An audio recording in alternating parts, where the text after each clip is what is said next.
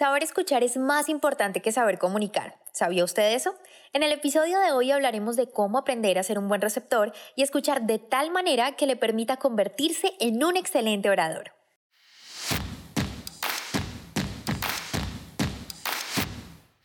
Bienvenidos al podcast En Prosa, un espacio donde analizaremos cómo mejorar tus habilidades comunicativas. En este podcast, En Prosa, te ayudamos a que no seas más el tímido del grupo, que te conviertas en todo un líder y no se te dificulte expresar tus pensamientos en el momento y la manera adecuada.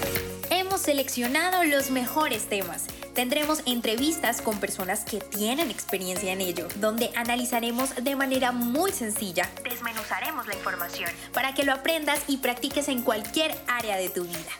Soy Diana Checa, bienvenidos.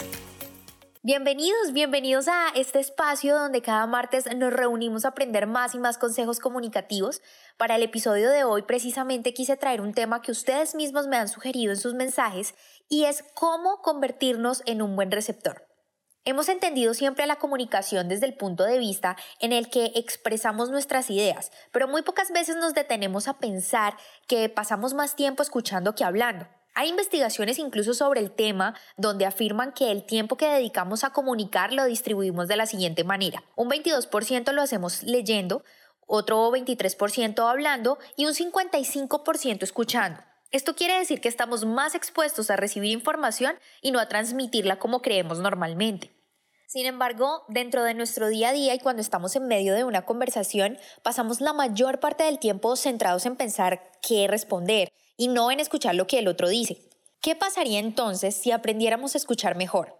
De entrada puedo decirle que saber escuchar nos permite mejorar las relaciones interpersonales, evitar malos entendidos, nos ayudan también a ahorrar tiempo, energía, porque a veces gastamos energía debatiendo argumentos que no tienen sentido, entre otras cosas. De los beneficios que ya les mencioné, hay uno que debo adicionar, me parece muy importante resaltarlo, cuando nosotros aprendemos a escuchar, también aprendemos de forma indirecta. Quien sabe escuchar atentamente descubre y se beneficia no solo del estilo de los demás, sino también del contenido de sus mensajes. Pasa, por ejemplo, en la comunidad académica y en la de los negocios, por nombrar algunas. Quienes saben escuchar activamente tienen mejores resultados que aquellos que no lo hacen, independientemente de su coeficiente intelectual, sea inferior o superior. Y en los negocios, quienes saben escuchar llegan a desarrollar un nivel máximo de su profesión. Por eso, tanto en la escuela, en los negocios, en la vida misma, debemos aprender a ser enseñables. Y la única manera de hacerlo es escuchando. Además de desarrollar esa capacidad de aprender indirectamente, también somos capaces de aumentar nuestra inteligencia emocional. Daniel Goleman es el creador de un libro llamado Inteligencia Emocional, que por cierto les recomiendo muchísimo porque así como aprendemos matemáticas o a cómo comunicarnos mejor, debemos aprender a educar nuestras emociones. Pero lo que voy nombrándoles el término de inteligencia emocional es que el escuchar nos permite entender pero sobre todo comprender que es más a nivel emocional a quien tenemos enfrente. Y es que, solamente por poner un ejemplo, hoy por hoy la gran cantidad de divorcios que se dan por no tener una buena comunicación, pero por sobre todas las cosas por no escucharse adecuadamente. En la parte laboral pasa exactamente lo mismo, con la cultura organizacional que siempre se ve intervenida por no desarrollar esa habilidad tan importante e indispensable en nuestra vida como lo es escuchar. Pero es importante también que usted sepa que existen diferentes maneras de escuchar. Entre ellas, hay una que estoy segura que le va a ser muy familiar y es la selectiva. Consiste básicamente en bloquear cierta información, en especial aquella que choca con nuestras creencias o conflictos, y en pocas palabras, escuchamos lo que nos gusta, lo que queremos o preferimos escuchar. ¿Le es familiar? Yo creo que sí. Pero en la que me voy a centrar en el episodio de hoy es en la empática, ya que a mi parecer es la que nos permite lograr entender al otro y responder asertivamente. El concepto de empatía se confunde mucho con simpatía. Sin embargo, cuando nosotros hablamos de simpatía nos referimos a una forma de juicio o a un modo de ser o a la inclinación afectiva que tenemos hacia alguien.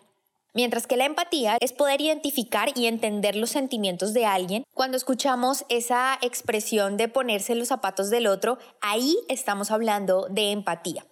Y bueno, ustedes se preguntarán por qué es tan importante escuchar al otro de una manera empática. La respuesta es muy sencilla. Si nosotros no logramos entender cómo el otro, quien tenemos enfrente, está transmitiendo ese mensaje, se nos va a dificultar tener una buena comunicación. Si yo no escucho a la persona, no voy a poder entender por qué me habla en ese tono, por qué usa esos términos o simplemente el contenido de su mensaje en sí.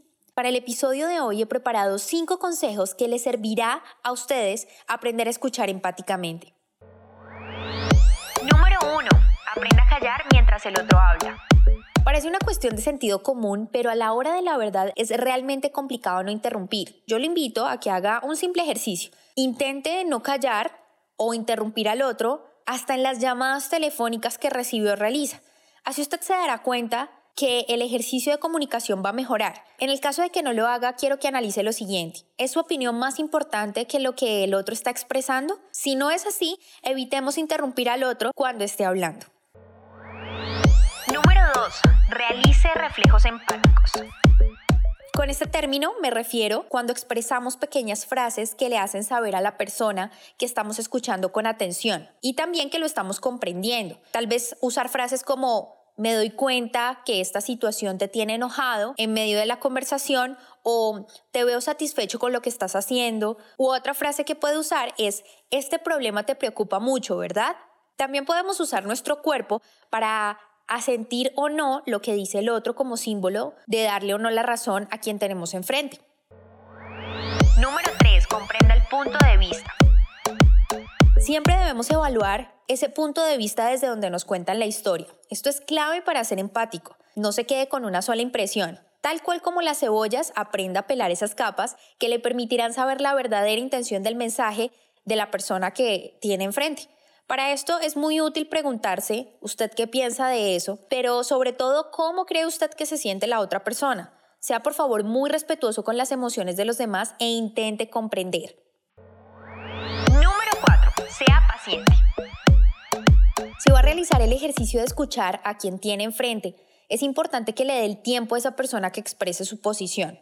Sin importar si usted está de acuerdo o no, callar y no interrumpir serán cruciales al momento de escuchar, pero sobre todo que no se convierta en algo fastidioso para la persona que tiene enfrente. Nada peor que usted esté contando una historia y la otra persona tenga cara de afán, tenga en su cuerpo expresiones que le permitan a usted saber que no le están prestando atención. Número 5. Aliente al otro. Siempre que tenga la oportunidad, permítale al otro saber que usted está interesado en su mensaje. Pero sobre todas las cosas, esta acción le va a ayudar a que la persona que tiene enfrente se sienta escuchado, que ya de por sí va a ser muy alentador, que usted respeta su opinión y por supuesto que tiene toda su atención. En ocasiones pasa que nos limitamos a escuchar y cuando debemos responder, ya sea con una pregunta o una frase al respecto, siempre ponemos nuestros juicios sobre lo que escuchamos. Y en este ejercicio debemos ser objetivos y no darle un calificativo a lo que se expresa.